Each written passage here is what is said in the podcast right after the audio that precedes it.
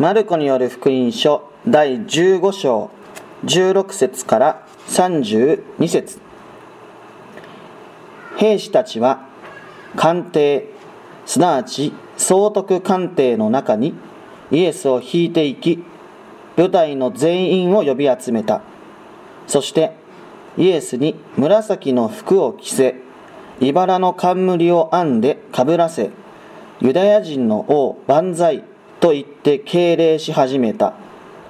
また何度も足の棒で頭を叩き唾を吐きかけひざまずいて拝んだりした。このようにイエスを侮辱した挙句紫紫の服を脱がせて元の服を着せた。そして十字架につけるために外へ引き出した。そこへアレクサンドロとルフォスとの父でシモンというキレネ人が田舎から出てきて通りかかったので兵士たちはイエスの十字架を無理に担がせた。そしてイエスをゴルゴタというところその意味はサレ神戸の場所に連れて行った。もつ薬を混ぜたブドウ酒を飲ませようとしたがイエスはお受けにならなかった。それから兵士たちはイエスを十字架につけてその服を分け合った。誰が何を取るかをくじ引きで決めてから。イエスを十字架につけたのは午前9時であった。罪状書きにはユダヤ人の王と書いてあった。またイエスと一緒に2人の強盗を1人は右にもう1人は左に十字架につけた。そこを通りかかった人々は頭を振りながらイエスを罵っていった。おやおや神殿を打ち倒し3日で建てる者十字架から降りて自分を救ってみろ。同じように祭司長たちも立法学者たちと一緒になって代わる代わるイエスを侮辱していった。他人は救ったのに自分は救えない。メシアイスラエルの王今すぐ十字架から降りるがいい。それを見たら信じてやろう。一緒に十字架につけられた者たちもイエスを罵った。ここまでです。続いて、えー、旧約聖書詩編、えー、第22編1節から6節。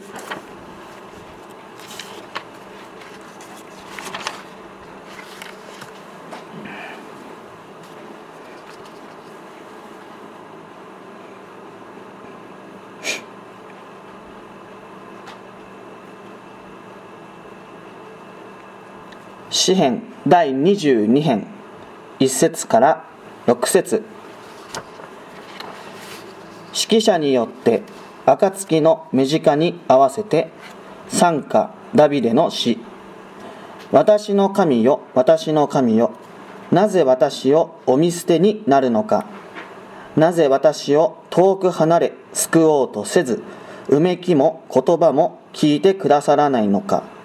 私の神よ昼は呼び求めても答えてくださらない。夜も黙ることをお許しにならない。だがあなたは聖女にいましイスラエルの賛美を受ける方。私たちの先祖はあなたにより頼みより頼んで救われてきた。助けを求めてあなたに叫び救い出されあなたにより頼んで裏切られたことはない。ここまでです。説教侮辱される救い主。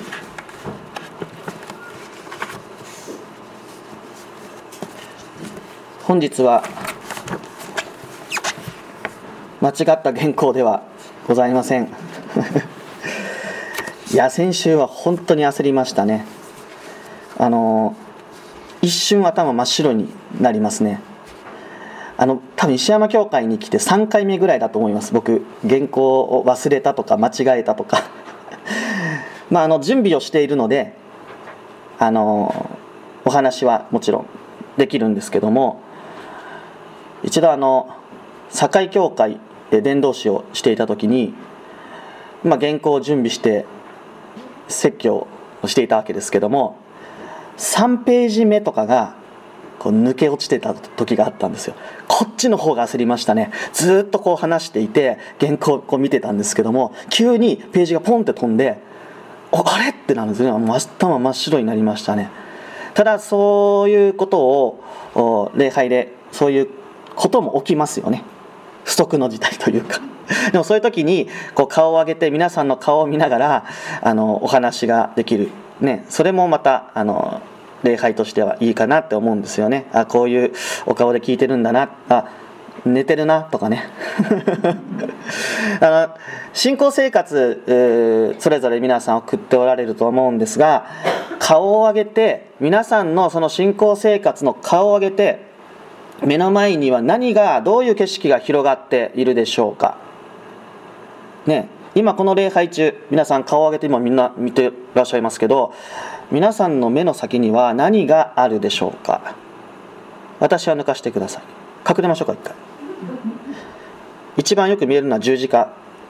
ではないでしょうか？飯山教会十字架ね真ん中にありますので。私たちの生活のただ中に十字架が立ってるんですよ。私たちの信仰生活の目先には十字架があるんです私たちは十字架にかけられたキリストの足元で生活してるんです。これとっても実は大事なことじゃないでしょうか。私たちが生きるにしても死ぬにしても起きるにしても寝るにしてもご飯食べてる時も遊んでる時も喜んでる時も楽しんでる時も怒ってる時も我慢できないとかって。心の中に憤りを感じる時も私たちの目の先にはキリストの十字架があるんです。私たちの信仰生活はその十字架のもとにあって営まれてるんです。それを忘れてしまうと信仰生活なのかと問わざるを得なくなってしまう。実は今朝のお話の一番のポイントはそこです。ですのであのそのことを踏まえてえお聞きいただけたらと思うんですが、えー、御言葉を改めて読みたいと思います。えー、と16節から、えー、20節の御言葉を読みたいと思います。兵士たちは、えー、16節から20節兵士たちは官邸すなわち総督官邸の中にイエスを引いていき部隊の全員を呼び集めたそしてイエスに紫の服を着せ、茨の冠を編んでかぶらせ、ユダヤ人の王万歳と言って敬礼し始めた。また何度も足の棒で、えー、頭を叩き、唾を吐きかけ、ひざまずいて拝んだりした。このようにイエスを侮辱した挙句紫の服を脱がせて元の服を着せたそして十字架につけるために外へ引き出したえー、今読みながら想像するだけでも悲惨な、ね、あのイメージ映像が浮かんでくるのではないかと思います。主イエス・キリストはピラトのもとで死刑判決を受けました。そして官邸の中に連れて行かれたわけです。で目的は主な目的は十字架家死刑をするための準備の時です。そしてもう一つ目的があります。それは鞭打ちをする。鞭を打つ。そして集団臨地をする。そのためです。えー、聖書を読む限り、えー、本当に目を塞ぎたくなるような悲惨で、えー、残酷な様子がここで描き出されているのではないかと、え思います、え正確な情報としては正直わからないですけども、え当時死刑囚に対してはあ殺さなければ何をしてもいいっていうルールがもしかしたらあったのではないかとそのようにも考えることができると思います、えおそらくですね主イエス・キリストは通常のものよりも、残酷なより残酷な仕方で、このような苦痛を加えられたのではないかと考えられます、えなぜならそこにはですねはっきりと聖書にもですね、え、部隊の全員を、呼び集めて、集団リンチをしたんだと、えあるいはその部隊兵士全員読んでもう見せ物のようにして、えー、主イエス・キリストをもうボッコボコにしたんです。だからそれぐらいちょっと通常では考えられない仕方で残酷な仕方で、えー、集団リンチ暴暴,、えー、暴力が加えられた。でそれはおそらく主イエス・キリストがローマのローマ帝国の反逆者として裁判を受け死刑宣告されたからではないかとそのように思うわけであります、まあ、ローマの敵として死刑判決を受けた。ですからもう全員の部隊をあのしかもユダヤ人の王様だって、ね、自称したって言われてますから、えー、ローマの兵士たちを全員呼び集めてそこであの「お前何言っとんねん」みたいな感じでもうイエス様に危害を加えていく、まあ、鞭を打っていく、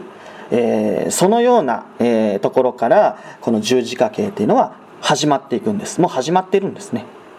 で、えー、ただこの肉体的な苦痛だけではもちろんないわけですこれ、えー、非常にですね精神的にも痛みを負わなければいけない。まあ、そのようなああの刑だと言わ言わざるを得ないかなと思います、えー、紫の服とか、ね、茨の冠。イエス様はここで着せられるわけですが当時の王様の、ね、姿っていうのは、えー、こう紫のマントをよく着ていたって言われています。ですから、まあ、王様の姿を彷彿とさせるような、まあ、そういう着飾りみたいなのを強制的にされたわけです。でそこにはですね、えー、ただこの世の権威とか力もない、えー、お前なんていうのは敗北した王様でしかない。あるいは犯罪者の王様だとかね、そういうイメージがここに侮辱的なイメージが込められて、いるのではないかと思うんです。お前は自分をユダヤ人の王だと言ってる。けれども自分を見てみろって。こんなに惨めで権威もなく無力で何にもできないじゃん。そんなやつが王様と言えるのか。もし言えるとするならそれは偽物の王じゃないか。まあそのようなメッセージが侮辱的なメッセージがここで込められていくですからただただ肉体的な苦痛を味わったわけではなく本当に心から苦しめられる精神的な苦痛まで与えられるような出来事だったということなんですね。そのことを踏まえても、え、さらに聖書21節から26節までを読んでいきます、えー、そこへアレクサンドロとルフォスのとの父でシモンというキレネ人が田舎から出てきて通りかかったので兵士たちはイエスの十字架を無理に担がせた。そしてイエスをゴルゴタというところ。その意味はサレ神戸の場所に連れて行った。もつ薬を混ぜたブドウ酒を飲ませようとしたがイエスはお受けにならなかった。それから兵士たちはイエスを十字架につけてその服を分け合った。誰が何を取るかをくじ引きで決めてから。イエスを十字架につけたのは午前9時であった。罪状書きにはユダヤ人の王と書いてあった、えー、主イエス・キリストは本当に侮辱的な扱いを受けて、まあ、十字架につけられたわけですが、まあ、ここで、えっと、キレネ人、えー、シモンという人物が出てまいります。あのもし聖書の中でイエス様以外登場人物で一番好きな人誰ですか？って言われたら僕このキレネ人シモンあげますね。あとあのあの礼拝中眠っててあの2階の窓から落ちた人。ユティコっていうねこのこういうキャラクターの聖書本当に好きなんですね。僕はこの聖書の世界の中で一番なんだろうあの無茶ぶりされた人がこのキレネ人シモンだと思ってるんですよね。もうむちゃもう無茶ぶりも無茶ぶりみたいな。このシモンについては後に触れます。ただここであの非常に強調されていることは、えー、主イエス・キリストがもう一人で十字架追えないぐらいもう弱ってたってことなんですよ。もう追えなくなって自分で追えなくなってしまうぐらいそれぐらい、まあ、弱い、えー、弱っておられたっていうこと。それほどまでに残酷な状態で、えー、十字架につけられていったということ。これがまずここで強調されていることなんです。ただここでもう一つ大切なお話があります。それは主イエス・キリストがそんなに弱っていたのにもつ薬を混ぜたそのブドウ酒を受け取らなかった。飲まなかったって言った書いてあることなんです。でこのブドウ酒とは一体何かというと少しでも十字架の苦しみ痛みからその人を解放する。つまり痛みを和らげるための、えー、まあ、配慮に近いものだったんです。もうものすごいイエス様弱ってるんです。もうめちゃくちゃ体傷んでるんです。だからその痛みを少しでも和らげるために水ぶどう酒じゃなくてもつ薬の入れたぶどう酒を、えー、ローマ兵から渡される。だけどイエス様はそれはいらんって言ったんです。つまりこの十字架の苦しみあるいはこれは神様から与えられている杯。それを主は余すところなく飲み干されようとしたってことなんです。主イエス・キリストは、主イエス・キリストは十字架の苦しみを少しも軽減させることなく、その全てを徹底的に舐め尽くしてくださったってことなんです。それは言い換えるならば、私たちの人間の罪を、私たちが受けるべき人間の裁きを余すことなく、主イエス・キリストが飲み干してくださった、舐め尽くしてくださった、すべてを担い尽くしてくださったってことなんです。徹底的に私たちが受けるべき裁きを全てご自身で受け止めてくださった飲み干してくださったということです。少しも割り引くことなくご自身のその身に全てを受け止めてくださった。まあ、そのような計り知ることのできないメッセージがここで込められているのではないでしょうか。もうこれ以上に救いないってことですよ。私たちの罪をイエス様はね半分になってくれてもう半分は自分で頑張りなさいよみたいなそういう話じゃないんです。もうあなたの罪の全ては主がご自身で受け取り飲み干し、えー、そして舐め尽くして十字架上にかかってくださった。もうこれ以上の救いないんですよ私たちには。イエス様の救いじゃちょっと物足りないから他でなんか補おうなんてことはもうありえないわけです。この大きな幸いがここで強く明らかにされているのではないでしょうか。ただこのイエス様十字架につけられてその足元で兵士たちは何をしていたか。イエス様の服を分け合いくじ引きをしていた。楽しんでたんです異常ですよね。自分たちの後ろに十字架にガーンかけられてる人がいるんですよ。もうめっちゃ血流しながら「うわ」とか言ってる人の前で「ちょっとゲームしようや」って 言ってるんですよ。考えられないでしょ。だけど先ほど申し上げましたこの兵士たちの姿私たちと全く関係ないって言い切れるかって話なんです。私たちの信仰生活は先ほど申し上げました主イエス・キリストの十字架のもとにあるんです。足元にある。私たちのために十字架にかけられたそのキリストの足元にあって私たちの生活が営まれているはずなんです。もしかしたらそのキリストの流される血がポタポタと垂れていくその足元で私たちの生活は営まれている。しかしその私たちの生活主イエス・キリストの十字架を見上げず、自分の満足や自分の楽しみを優先し、それに支配されてしまうということがないでしょうか。私たちのために後ろでめちゃくちゃ苦しみを受けておられるんです。そのお方の足元で自分を喜ばせる、そういう生活を送ってないでしょうか。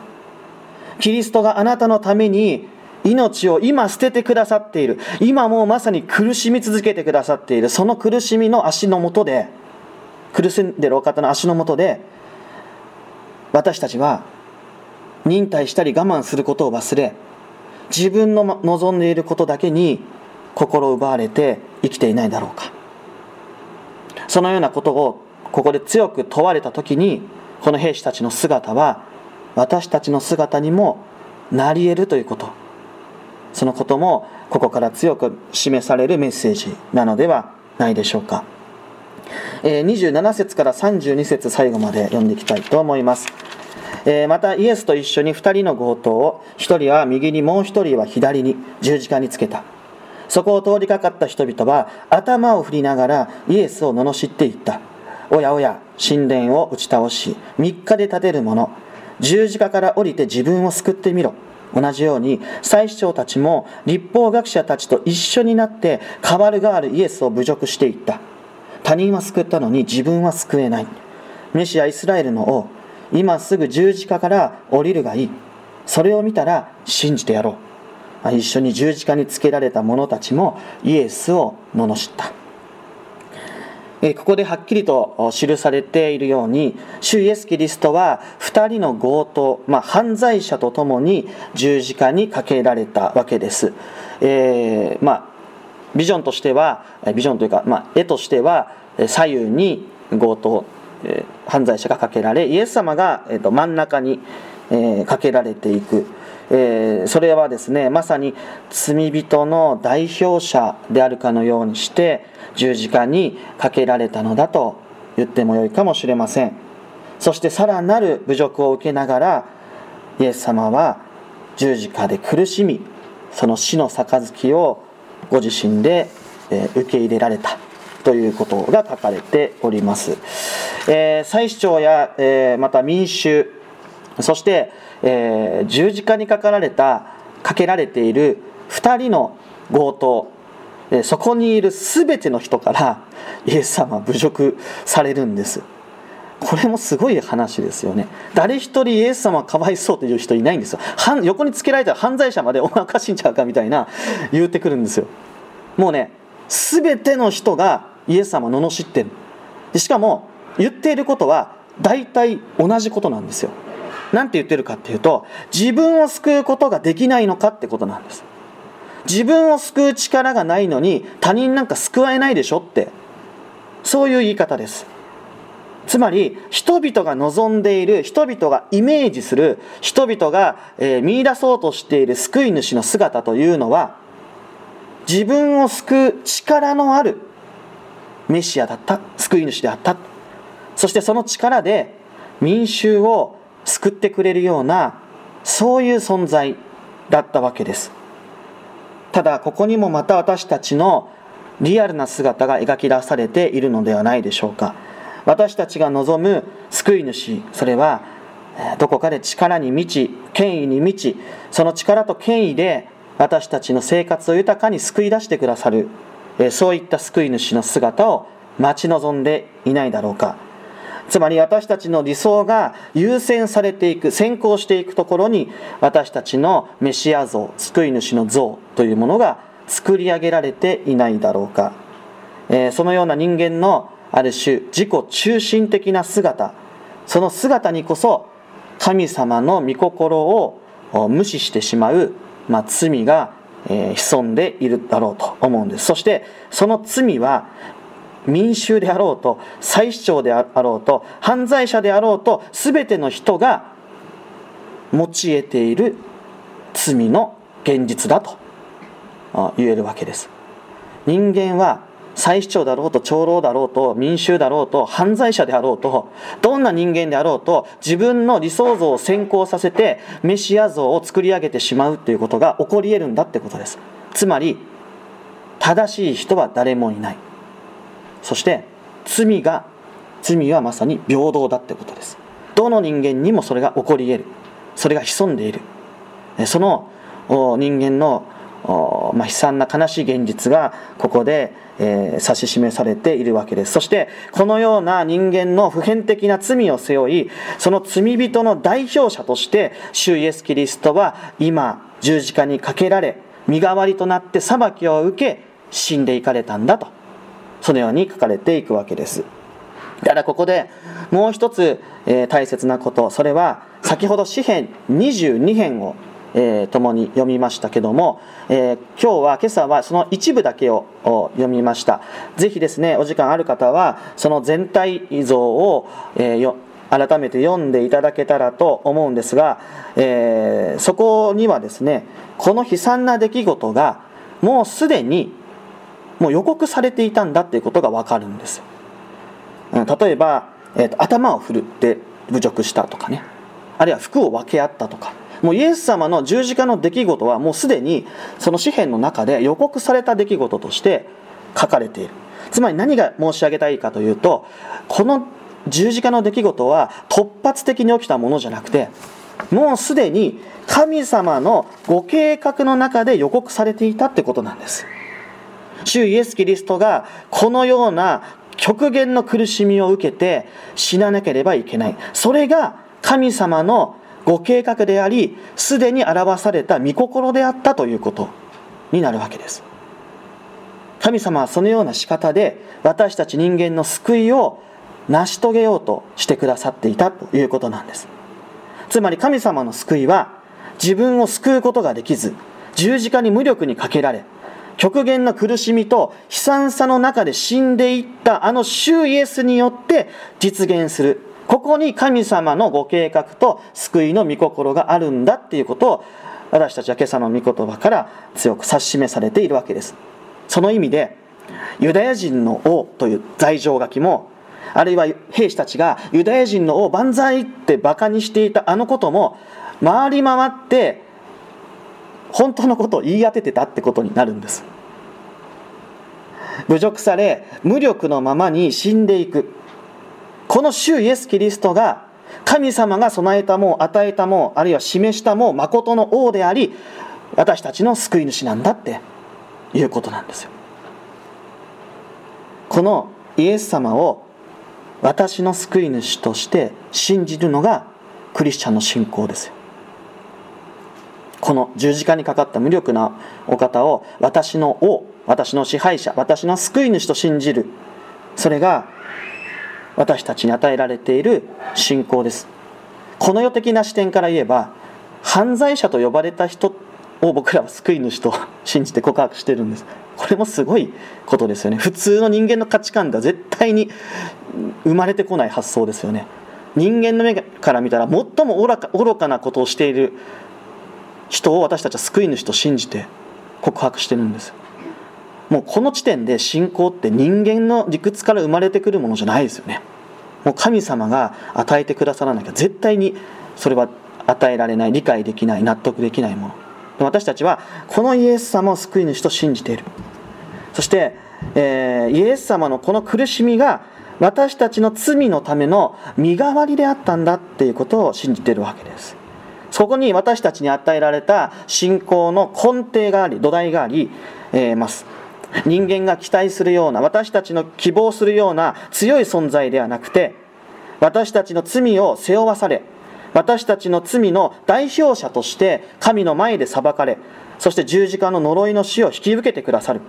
その裁きを全て飲み尽くしてくださる。そのお方を私の救い主私の王だと信じて告白する。ここに私たちの信仰の基本がありまた私たちの救いの救いというものがそこに示されているんではないでしょうか。つまり大事なことはこのイエス・キリストの死というのは本来私たちが受けるべき苦しみと死であったということです。実はそのことを知るってことがとても大事。そしてそのことをその身をもって経験した人が今日出てくるわけです。それがキレネ人シモンという人物なんです、え、彼はですね主イエス・キリストの十字架をもう何突然無理やり背負わされた人なんです。で聖書には田舎から来たって書いてますけどこれ違う役の聖書ではもっと面白いですよ。畑から帰ってきた時って書いてるんです もう日常生活、まあ、この時杉越祭、ね、最中ですが、まあ、何か事情があって畑にいたのかもしれないですが本当に日常生活その生活をしている棚中で突然あの十字架背負わされたんです。もうめちゃくちゃびっくりしたと思いますよ。何にもそんなこの、ね、意識せずに、ね、美味しい畑のね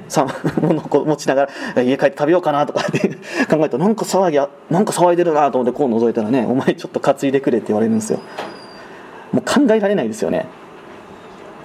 全く意図していないそのような状況の中でイエス様の十字架を無理やり背負わされてしまったというねそういう人物なんですが、えー、この経験が彼のその後の人生に大きな影響を与えることになるのはご存知な方はいるだろうと思うんですね。このシモンはアレクサンドロとルフォスのアレクサンドロさんとルフォスさんの父だと言われてます。でこのアレクサンドロとルフォスって名前が出てきますよね。で聖書に、このような名前が書かれている出てくる、ということはこれが読まれたあるいは聞かされた教会においてこの2人の息子さんたちよく知られた人物だったということがわかるわけです。ああのルフォスさんねみたいな。あのアレクサンドロさんのああの父さんあお父さんやった？みたいなそういうあの感じなんですよね。っていうことはですよ。あのこのえー、あもう一つ大事なことはこのねルフォスという人の名前これねローマの信徒への手紙の中にも実は登場してくるんですね。でそれは、えー、もうこれ間違いなくと言っていいと思いますがこのシモン自身が、えーまあ、キリストを信じる者になったということですよ。イエス様信じたんですこの後。で主イエス・キリストの十字架を背負った時に彼は一体何をそこで経験し感じたんだろうか、えー、第一印象はきっとうわ十字架って意外と重いんだなと思ったと思いますこんなん持ってたの？みたいな。こんなボロボロでこんなん持ってたの？みたいなね。多分重か重いとか思ったと思います。ただ同時にこの十字架の重さこそこれ私の罪の重さだって後に気づかされたんじゃないですか。そのこともまた、まあ、この時は分からなかったかもしれないんですが復活の死と出会いあの時の十字架の重さって質量の話じゃなくてこれ僕の罪の重さだったんだねってことに気づかされた。このキリストの苦しみはこの私の罪のための苦しみなんだ。あのイエス様が背負ってくださったあの十字架あの十字架の重さはこの私の罪の重さだったんだと。そしてその主イエス・キリストがそれを代わりに担ってくださっていたんだな。罪の重さを知るとともに主の憐れみや許しの重さも彼は気づかされていったのではないかと言えるわけです。私たちは今キリストの十字架の死その苦しみについて御言葉に聞いてまいりました。しかし申し訳ないですがどれだけたくさんの言葉を連ねても私たちがあのイエス・キリストの苦しみの全てを理解することはできません。シモンもまた十字架の苦しみの一端を担っただけです。一部しかわからない。しかし私たちがその苦しみのほんの一部分でも知りその痛みを少しでも主と共に背負った時にこの苦しみがこの私のための苦しみなんだということを知ることができるのではないでしょうか。そしてこの苦しみはこの私のために愛,、えー、愛してくださるその神様の苦しみなんだということを知ることができる。十字架についてよく分かんない。何が救いなのか分かんないという人もいっぱいいると思います。だけどほんの一部でもいいんです。あの十字架の痛みをイエス様と共に担った時この十字架の重さ自分の罪の重さだったんだなって知ることができるのではないでしょうか。十字架を背負う主を外から見ていては、えー、分かりません。キリストの苦しみの一端でも知ることができれば今私たちそれを知ってると思います。その苦しみがこの私のための苦しみであることを味わうことができる。そしてその救いが私のために与えられた救いであることがわかる。このような大切なメッセージがここで強く味、え示されているのではないでしょうか。この恵みを改めて深くかみしめながら十字架のもとに私たちは新しい日々を歩んでいきたいというふうに思います。それでは共に祈りを捧げましょう。お祈りします。天の神様新しい御言葉の恵みに心から感謝を申し上げます。私たちはあなたによって生かされていながらもあなたの御心にかなうことそのことに貧しい心貧しいものであります。本来ならば私たちこそが神を冒涜したものとしてあの十字架で死ぬべきものであり神様に裁かれ呪いを受けても仕方のないものでありましたがしかしその裁きを巫女が身代わりとなって受けてくださいました。私たちはこの巫女の苦しみの全てを知り知り尽くすことはできませんしそれを理解することもできません。しかし今御言葉の力を持ってその苦しみがこの私の罪の重さによるものであるということを改めて教えられその一端を担う者へと招かれています。この恵みを知りながらも十字架のもとで私たちは自分のことばかりに思いが満たされてしまう。主イエス・キリストの忍耐を忘れてしまうそういうこともあるでしょう。どうか私たちの信仰生活の中心にこれからもあなたの御子の十字架の贖いを指し示してくださり日々感謝とまたあなたに立ち返っていくその悔い改めの心を持って歩む者へと導いてください。すべてのことをあなたに委ねこのお祈りを主イエス・キリストの皆によってお捧げいたします。アーメン。